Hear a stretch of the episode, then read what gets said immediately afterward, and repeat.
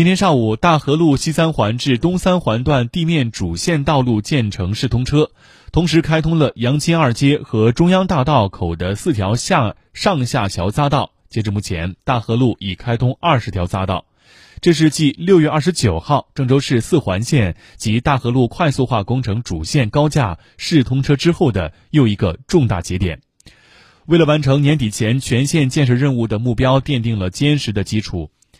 大河路快速化工程全长二十五点七千米，本次通车的地面主线道路长约二十千米，主要包含地面双向八车道以及交叉路口。剩余的五点七千米主要是古行镇新建道路段，目前正在进行地面道路沥青铺设。现在地面主线道路标线已基本施化完成，交叉路口采用的是临时红绿灯。红绿灯进行控制，标牌路灯以及中央绿化带正在有序施工。地面道路的开通将有效缓解大河路段的交通压力，大大提升市区和沿线居民的出行效率，出行也更加方便。下一步，大河路将全面转入主线慢车道、绿化廊道以及辅道施工，确保按时完成全线建设任务。